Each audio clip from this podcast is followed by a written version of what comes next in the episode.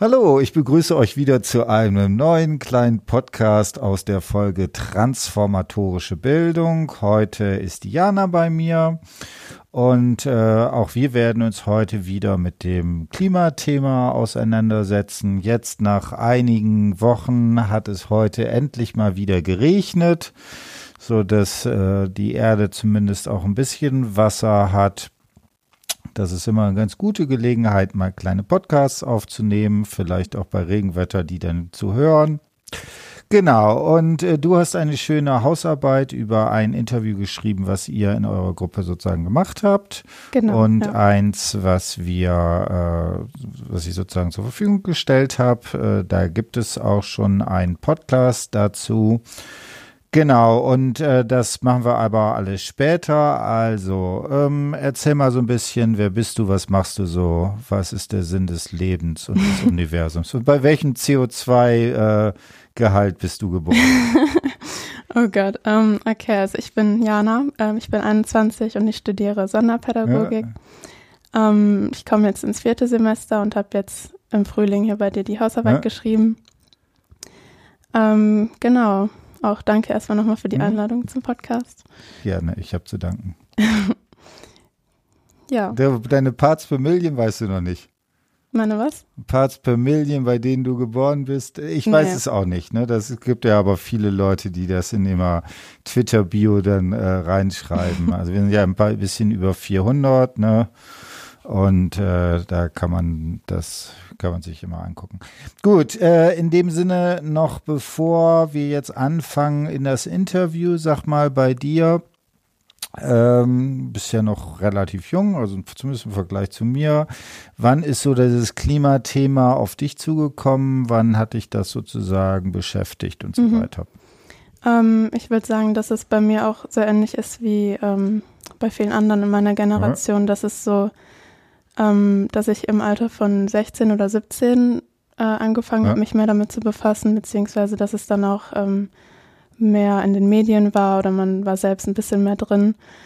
Ähm, bei mir kam das tatsächlich am meisten dadurch, dass ich irgendwann angefangen habe, mich vegan zu ernähren, aber auch erstmal nicht aus dem Grund, also nicht wegen dem Klima erstmal. Und dann, je mehr ich da so in der Szene drin war, hat man dann auch mehr über die Gründe erfahren, warum es positives Klima ist. Ähm, genau, und da hat es dann eigentlich bei mir damit angefangen, mich damit zu befassen. Hm.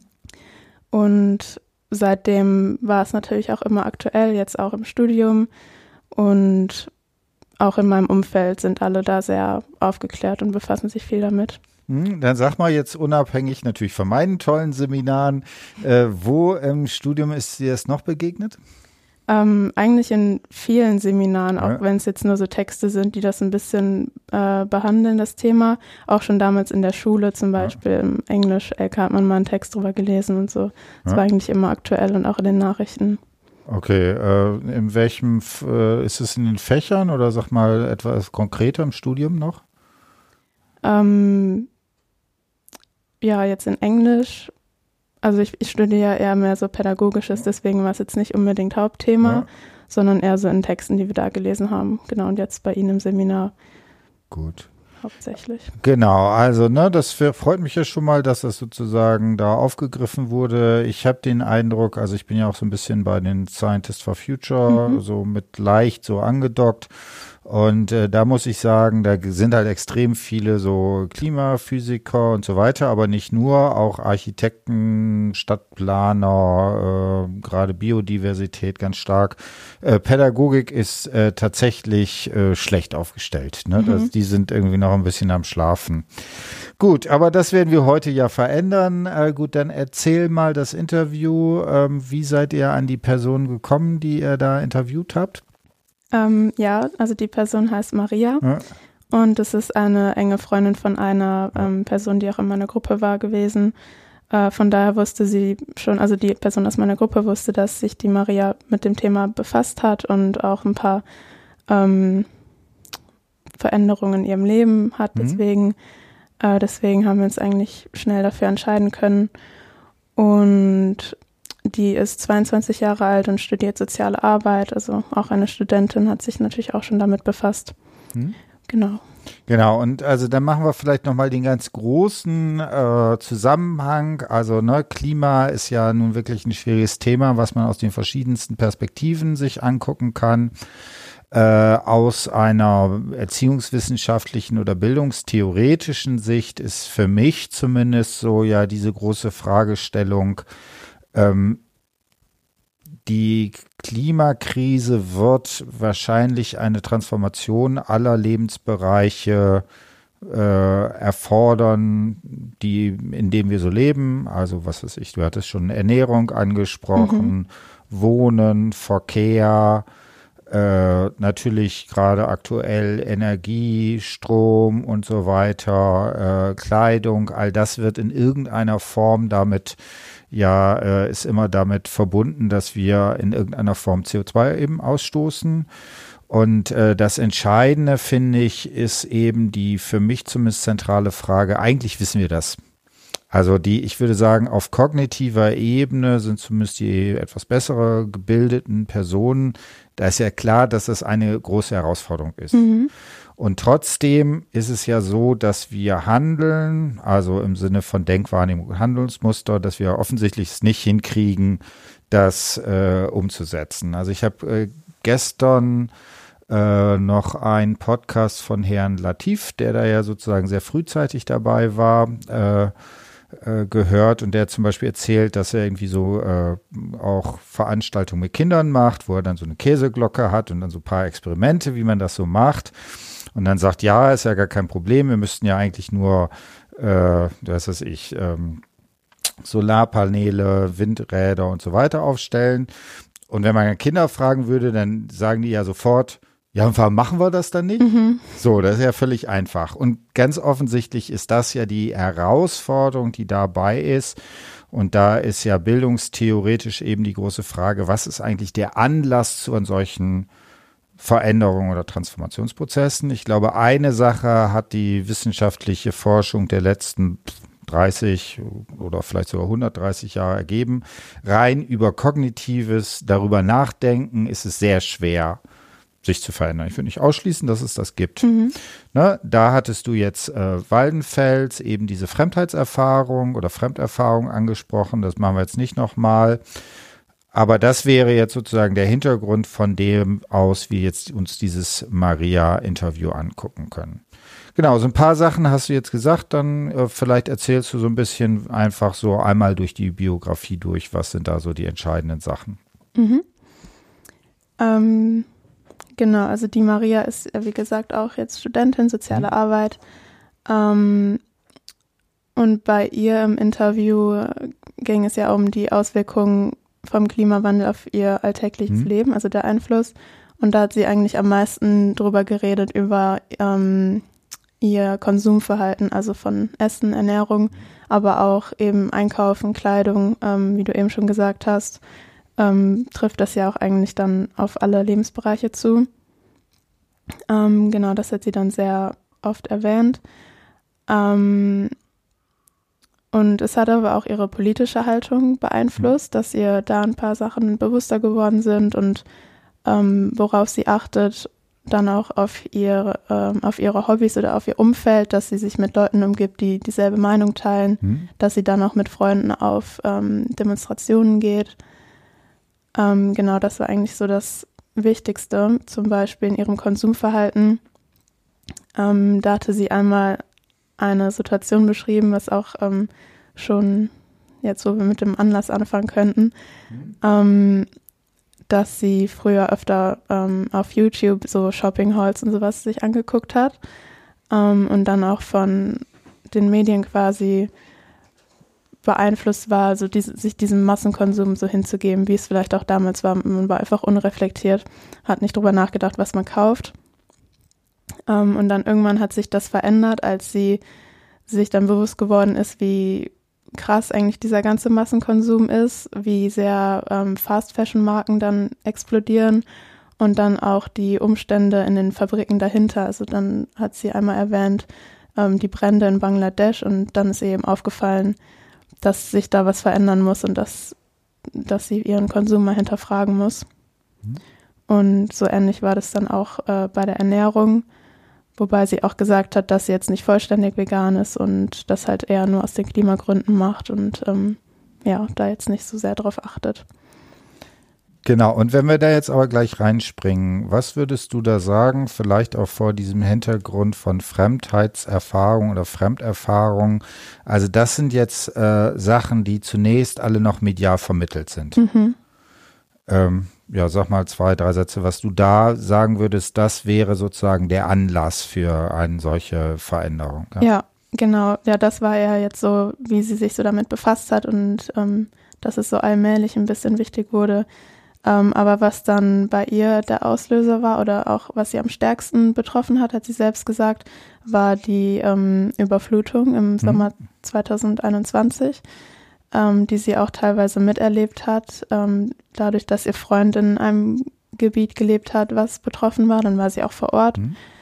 Ähm, und da hat sie gesagt, dass sie zum ersten Mal realisiert hat, wie nah das tatsächlich ist, also der mhm. Klimawandel sowohl räumlich als auch zeitlich und dass es ähm, halt uns alle auch betroffen, betreffen kann.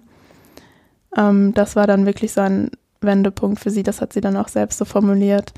Ähm, genau, hast du da vielleicht ein Zitat ist. oder sowas in die Richtung mit? Genau, ähm, ich hatte hier was aufgeschrieben. Sie hat gesagt, ich glaube, das war halt ein Wendepunkt, wo ich dann meinen Konsum hinterfragt habe und bemerkt habe, wie nah es tatsächlich ist. Genau, also während das zunächst etwas ist, wo man schon so etwas über eine Fremderfahrung hat, und hier ist es ja offensichtlich, dass solche Fremderfahrungen auch über Formen der Identifikation äh, funktionieren können. Bei allen Problemen, die man da natürlich hat, natürlich ist, wenn man sich mit Personen medial identifiziert, verliert man ja immer was, weil man, weil man ja selber sich identifiziert und deswegen ist es nicht die andere Person, aber trotzdem ist das natürlich ein wichtiger Motor, sowas wie Identifikation, Empathie und so weiter. Mhm. Da gibt es eine lange Diskussion mit den ganzen Problemen, die da drin stehen. Äh, und jetzt äh, ist das Spannende ja, wir suchen ja immer noch nach Figuren des Welt- und Selbstverhältnisses. Und da ist, benutzt sie ja sogar selber, äh, was sag nochmal, das war Wendepunkt. Genau, Wendepunkt, ja. Also das heißt, ne, hier äh, benennt sie ja selber, dass es dieses Ereignis gibt, was ja. äh, dabei ist. Ähm, jetzt müssen wir sagen, das ist, äh, ich, wir sind hier ja in der Universität zu Köln und hier ist halt ein großer Bereich, wo äh, es sozusagen Einzug auch äh, hat, also die äh, bestimmte Bereiche sind halt nicht so weit äh, entfernt, Eifel und so. Das heißt, man, es ist relativ wahrscheinlich, dass man hier auf Personen auch trifft, die sozusagen von dieser Überflutung da in NRW und äh, was war's? Baden-Württemberg? Nee. Äh, also in zwei Bundesländern hier um die Ecke äh, da betroffen sind. Ähm, das wäre sozusagen da der Punkt. Genau. Hast du noch mehr zur Biografie? Ähm, nee, ich glaube, das war das Wichtigste. Also vielleicht, wenn man nochmal auf den Aspekt drauf eingeht, wird das ja eben auch gesagt, ja. so ähm, das Reflektieren und hm? sowas meistens nicht reicht. Da fällt ja auch auf, dass sich einige Menschen eben mehr damit befassen und ähm, sich stärker engagieren. Und dann kann man sich ja auch hm? fragen, wie das zustande kommt, diese verschiedenen Grade. Hm? Ähm, und da hat sie hier auch was gesagt. Ähm,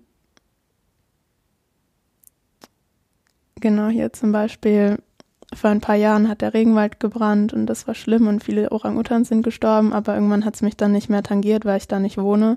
Aber wenn das jetzt so nahe kommt und du merkst, das kann auch bei mir passieren, dass der Keller voller Wasser läuft und alles weg ist, dann berührt einen das natürlich noch viel mehr und man denkt dann noch viel mehr darüber nach und hat das auch aktiv verfolgt. Um, ähm, und ich finde den Aspekt auch sehr interessant und wichtig, so dieses mhm. selber betroffen sein und selbst miterleben. Mhm. Genau, und da ist natürlich jetzt das große Riesenproblem, ne? Ja. Du sagst, ich sag mal, wie würdest du das formulieren? Ja, also das ähm, eigentlich so je einschneidender das die Erfahrung ist, also wenn man das jetzt auch auf Weidenfels mhm. bezieht, ähm, desto mehr verändert man sich. Aber also natürlich haben, erlebt man nicht alles mit, jede, nicht jede Auswirkung vom Klimawandel. Ähm, deswegen ist es wahrscheinlich auch bei den meisten Menschen so, dass man weitestgehend wegsieht von den Problemen. Ähm, genau, also eben dieser, dieser Faktor von dem Betroffensein, dass man eben nicht diesen mhm. Anlass hat.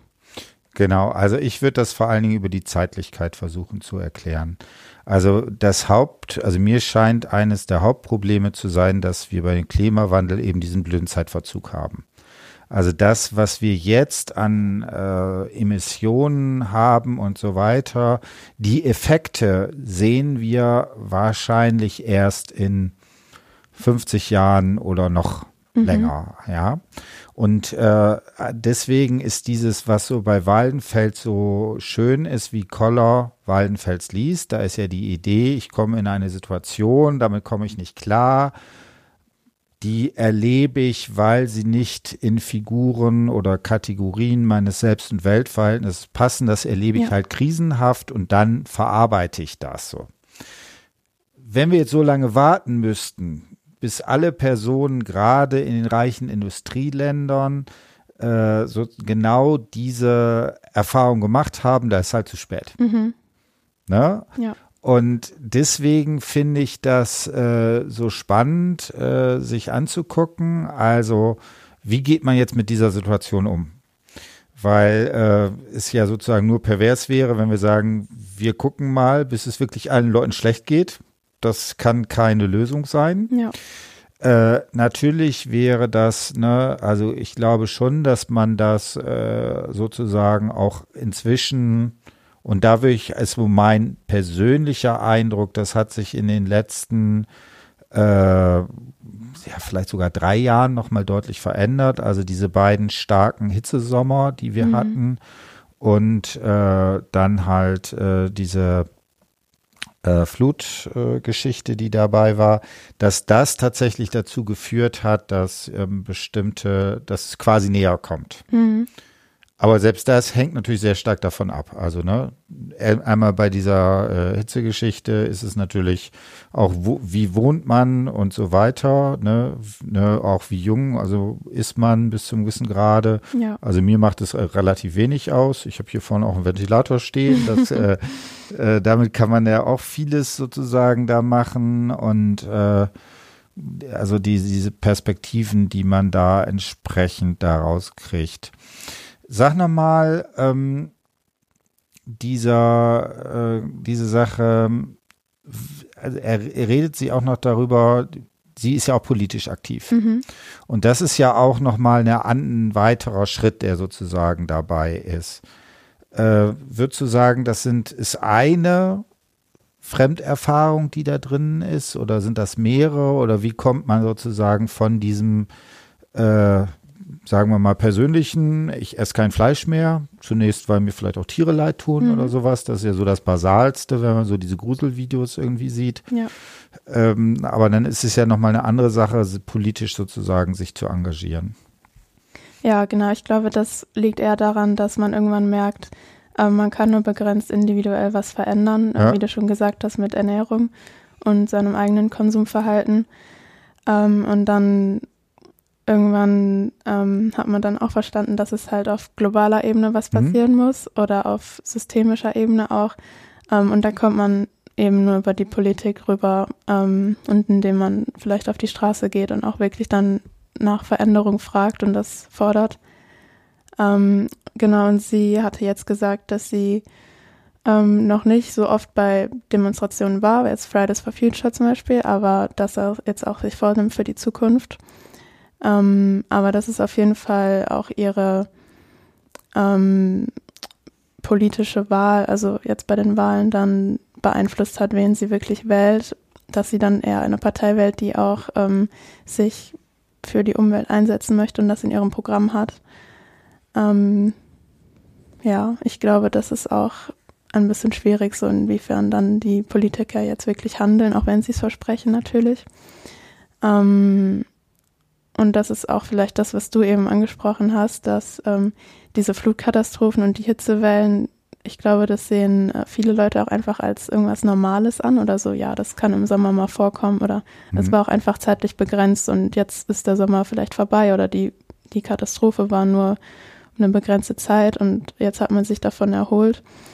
Äh, und vor allem sind dann ja auch die Politiker meistens nicht selbst betroffen. Das hat die Maria auch einmal angesprochen. Ähm, mal sehen, ob ich gerade die genaue Zeile finde. Da hat sie auf jeden Fall kritisiert, ähm, dass dann ähm, hier, ähm, was Laschet dann gesagt hat, dass wir das wegen einem Tag die Politik nicht ändern können. Ähm, das hat sie auch sehr enttäuscht und frustriert.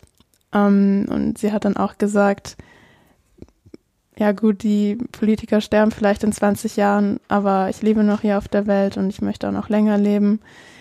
Ähm, genau, deswegen ist es eben die Frage, inwiefern man selbst betroffen ist, aber dann auch inwiefern die Leute, die an der Macht sind und die Verantwortung dafür haben und auch wirklich was verändern können, inwiefern die betroffen sind oder auch einfach ein bisschen, ähm, ja, mal hand handeln können. Mhm. Genau, also das ist natürlich jetzt nochmal ein ganz anderer, so ein Riesenbereich, den da, der damit mit angesprochen wird, nämlich diese ganze Frage nach äh, repräsentativer Demokratie, die da drin ist. Äh, also es ist ja erstmal plausibel, dass man sagt, okay, Politiker, äh, deren Job ist es, irgendwie Lösungen für die Probleme der kommenden vier Jahre zu äh, finden, weil dann werden sie im Zweifelsfall abgewählt. Mhm. Äh, oder wenn sie werden ja auch eben nicht ewig wiedergewählt und so weiter. Und äh, deswegen ist natürlich eines der großen äh, Geschichten, dass dort, ähm, dass es da, dass dieses Problem der Klimakrise ja eine ganz andere Herausforderung eigentlich an politische Systeme irgendwie stellt, wie man damit umgeht. Und das Zweite, das ist immer so diese, dieser, ich sag mal jetzt unter dem Begriff Minderheiten, wobei das, weiß ich nicht, ob das so ist. Also, ne, die, selbst die, es gab ja diese große Solidaritätswelle und so weiter mhm. und da waren ja auch teilweise Leute, die da von weit hin, äh, weit her hingefahren sind und geholfen haben, aber auch, ähm, also das ist ja auch irgendwann relativ schnell wieder vorbei. Ne? Ja. Also wenn man da keine schönen Geschichten mehr drüber erzählen kann, äh, äh, ist es noch da. Und natürlich ist die Frage, wie man sozusagen für so lokale Ereignisse, das ist natürlich in repräsentativen Demokratien immer extrem schwierig sozusagen abzubilden. Jetzt könnte man sagen, eine der Heraus eine der Sachen, wo man sagen würde, das wäre Bildung, womit man das macht. Sie studiert ja auch soziale Arbeit. Mhm. Äh, Gibt es da irgendwie, das ist das für Sie verknüpft oder nicht? Oder hat sie darüber was geredet? Ähm, nee, nicht genau. Sie hat jetzt auch nur gesagt, dass sie das in äh, die Thematik ein bisschen behandelt hat in Seminaren und mhm. da auch in dem Umfeld einfach Leute waren, die sich auch damit befasst haben. Mhm. Gut, also da, das wäre nochmal äh, eine Sache. Ist natürlich auch immer die Frage, ist es so, erzählt sie es nicht, weil es äh, weil es nicht stattgefunden mhm. hat oder weil es äh, vielleicht in dem Moment nicht so wichtig erschienen ist. Da müssen wir gucken. So, jetzt gehen wir nochmal darauf ein. Ähm, jetzt haben wir so ein paar Überlegungen, Fremdheitserfahrungen, die da drin sind. Du hast das jetzt verglichen mit dem Interview, was wir in Folge schon 123, das ist jetzt äh, von Afrika bis Europa, haben wir das genannt oder beziehungsweise haben die Studierenden das genannt. Äh, das ist das Interview, ähm, was sozusagen dabei ist. Ich gucke einmal hier. Äh, genau. Ähm, was würdest du sagen? Äh, sag mal mal in so zwei, drei Sätzen, worum ging es in dem Interview und dann können wir gucken, wo gibt es da Ähnlichkeiten, wo gibt es Unterschiede. Mhm. Ähm, genau, also das war ähm, Ashley, die eben in der, ähm, also als Kind in verschiedenen afrikanischen Ländern mhm. gelebt hat, wegen dem Beruf der Eltern. Mhm. Ähm, und dann ist sie im Alter von zehn Jahren nach Deutschland gezogen mhm. und hatte da dann quasi ihre Fremderfahrung. Und zwar ist sie halt früher ähm, in Afrika diese, da hat sie die Auswirkungen vom mhm. Klimawandel quasi selbst miterlebt und sie war es gewohnt, ähm, so nachhaltig zu leben. Sie hat ja die Wasserknappheit mitbekommen, Nahrungsknappheit, ähm, aber auch Dürren, Luftverschmutzung und sowas. Also sie war das alles gewohnt und dann, ähm, als sie nach Deutschland gekommen hat, äh, ist, war es einfach ähm, sehr krass für sie, wie verschwenderisch man hier umgeht mit diesen Ressourcen mhm. und wie anders hier die Umstände sind und wie unreflektiert man auch ist mit diesen Privilegien und ähm, ja, teilweise auch ignorant. Und was ich da interessant fand, ähm, im Vergleich zu unserem Interview, beziehungsweise auch anderen Interviews mhm. aus anderen Kursen, da war es eben oft so, dass sich die, so, sich Studenten, Studentinnen irgendwann mit dem Klimawandel befasst haben und dann war es quasi diese Fremderfahrung zu sehen, wie schlimm es woanders ist oder wie mhm. schlimm es sein kann.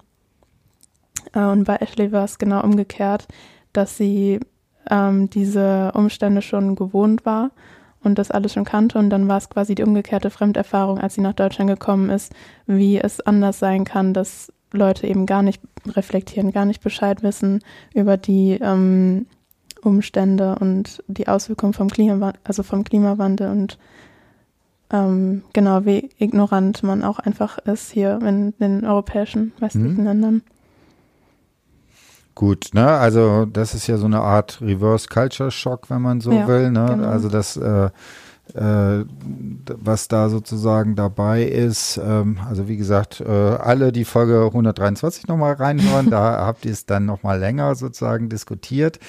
Ähm, was würdest du denn sagen, ähm, was was heißt das denn jetzt sozusagen auch für, für unseren Bildungs, für unsere Bildungsvorstellung?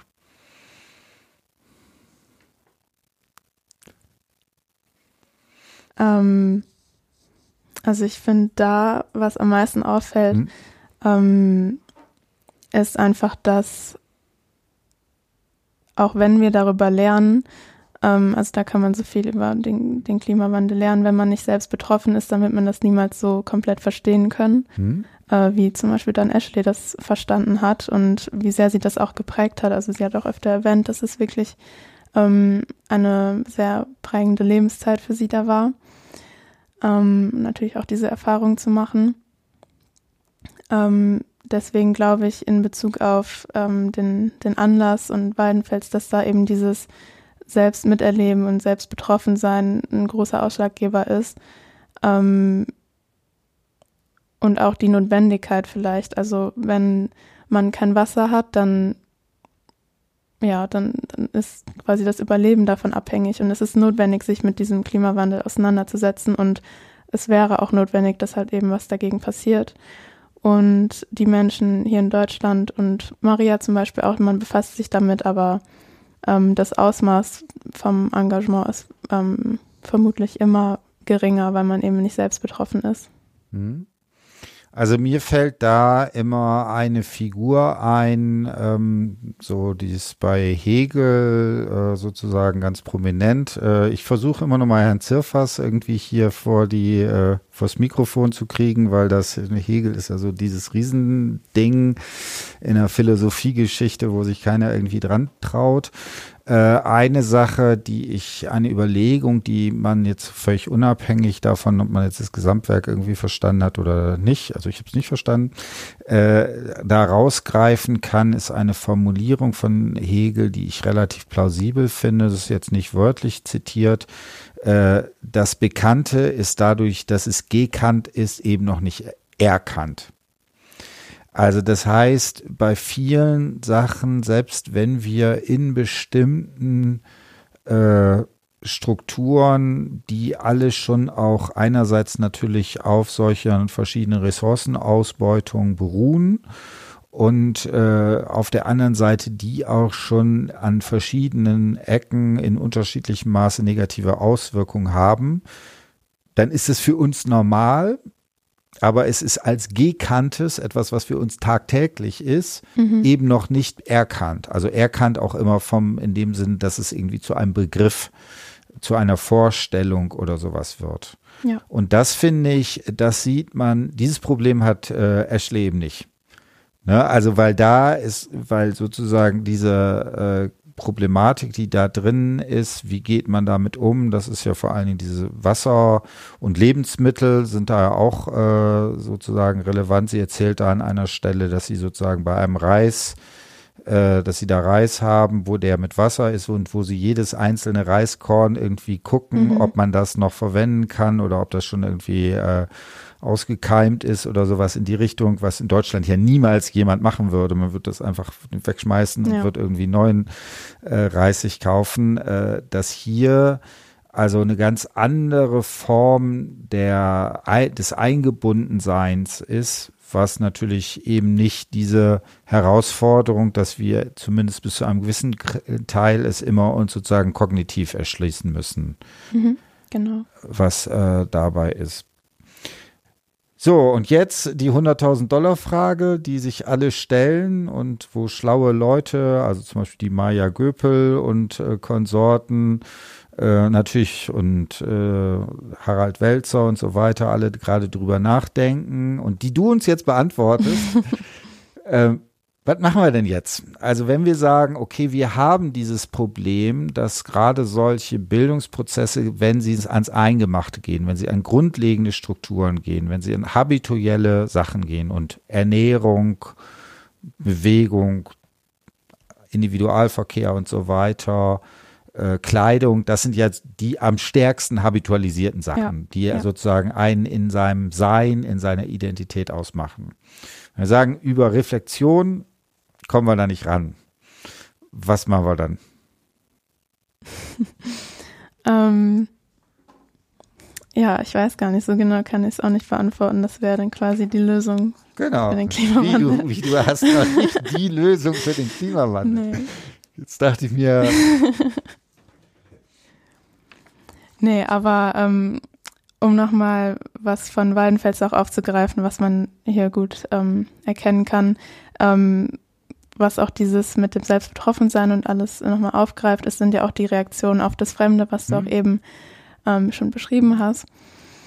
Ähm, wenn es eben diese eigenen ähm, Ordnungen, also Denkweisen und Wahrnehmungen überschreitet und man das nicht mehr ähm, mit den eigenen eben Ordnungen eben erklären kann oder beantworten kann, ähm, da reagieren die Menschen natürlich unterschiedlich. Also Wallenfels hatte da ja drei verschiedene. Mhm. Äh, zum Beispiel das Gleichsetzen mit dem Feind, dass man das Fremde dann als Bedrohung sieht und Widerstand leisten will.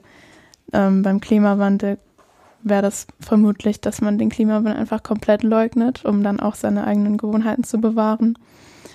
Ähm, und die einzig produktive Antwort, also was man dann machen müsste pädagogisch, wäre die Antwort auf den Anspruch vom Fremden, dass man den Klimawandel als Herausforderung akzeptiert, versucht zu verstehen und Lösungen zu finden, ähm, in den eigenen Alltag aufnimmt und da kann dann ja nach Weidenfels produktiv auch ähm, eine neue Antwort entstehen und neue Lösung quasi. Also das wäre, denke ich mal, ähm, was man pädagogisch machen müsste, das zu ermutigen hm. bei Menschen oder auch jetzt ähm, in der Schule bei den jüngeren Generationen, dass man das eben sich ähm, dem Problem ähm, gegenüber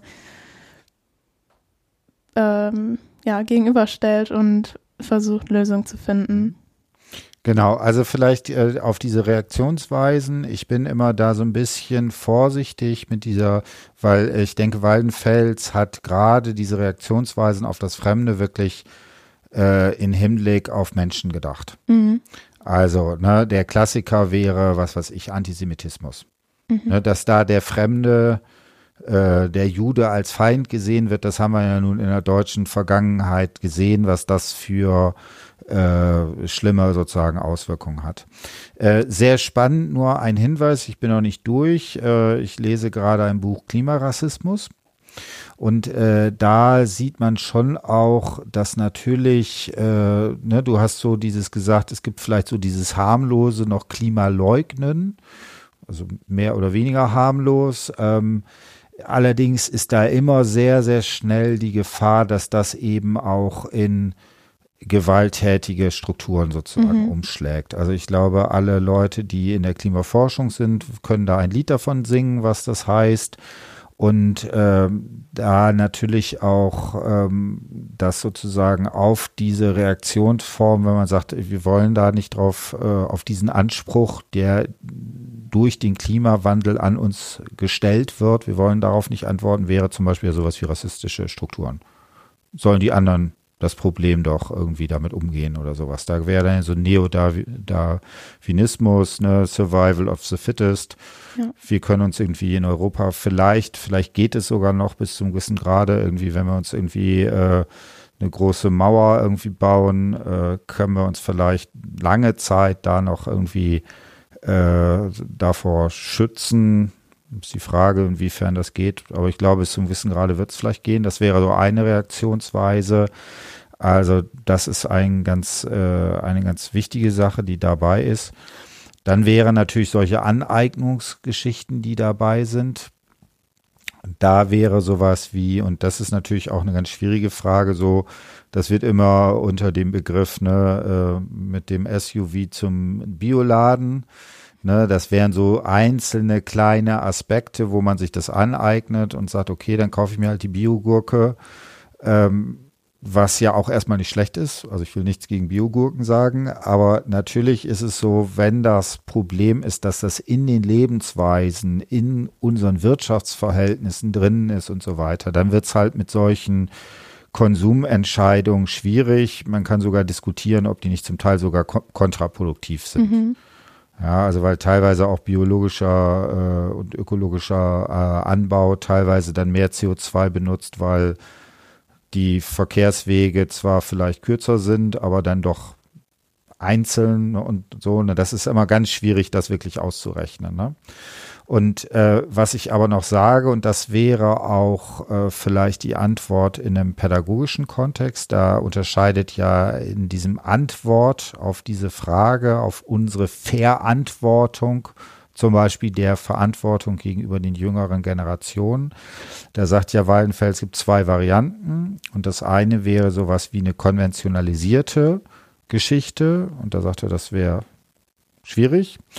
Und aber er sagt, man müsste sowas wie eine kreative Antwort, eine Antwort, die, wo man quasi noch, die noch nicht da ist, die, die man in dem Moment bis zum gewissen Grade immer wieder neu erfinden muss. Darin wird diese Verantwortung sich zeigen. Und äh, ich persönlich glaube, äh, dass es tatsächlich nur darüber geht, dass man Geschichten erzählt. Mhm. Also wir brauchen meiner Ansicht nach viele neue Formen von Geschichten, die die Möglichkeit haben, dieses, was zunächst etwas Abstraktes ist, greifbar zu machen. Und darin wäre für mich so ein bisschen die einzige Chance, eine Antwort, darauf eine Antwort zu geben. Mhm.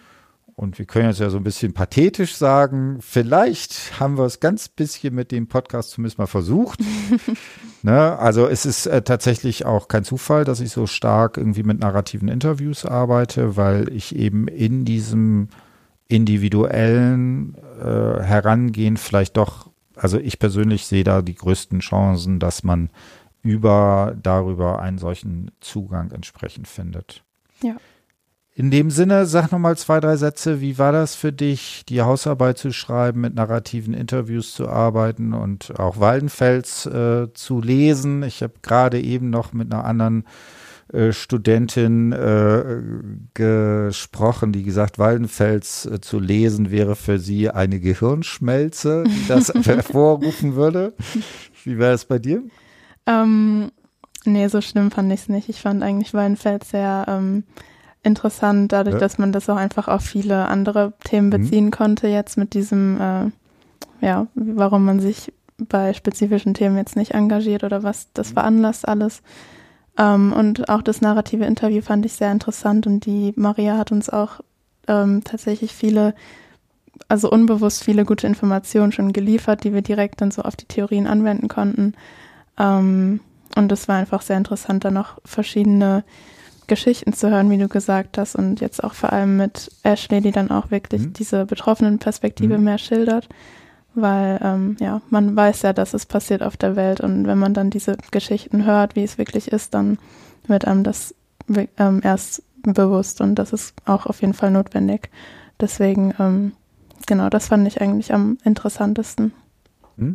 Äh, ich habe jetzt an einer Stelle aufgehört. Du hast gesagt, dass sie unbewusst euch schon mal die richtigen Hinweise gegeben hat. Ja, also zum Beispiel, als sie gesagt hat, dass es ein Wendepunkt für sie hm. war, da konnte man das einfach sehr gut ähm, festhalten mit der Theorie. Genau, hat sie ein bisschen euch Arbeit abgenommen. Ja. ja. Vielleicht Koller schon ein bisschen gelesen, noch bevor ihr es gelesen habt.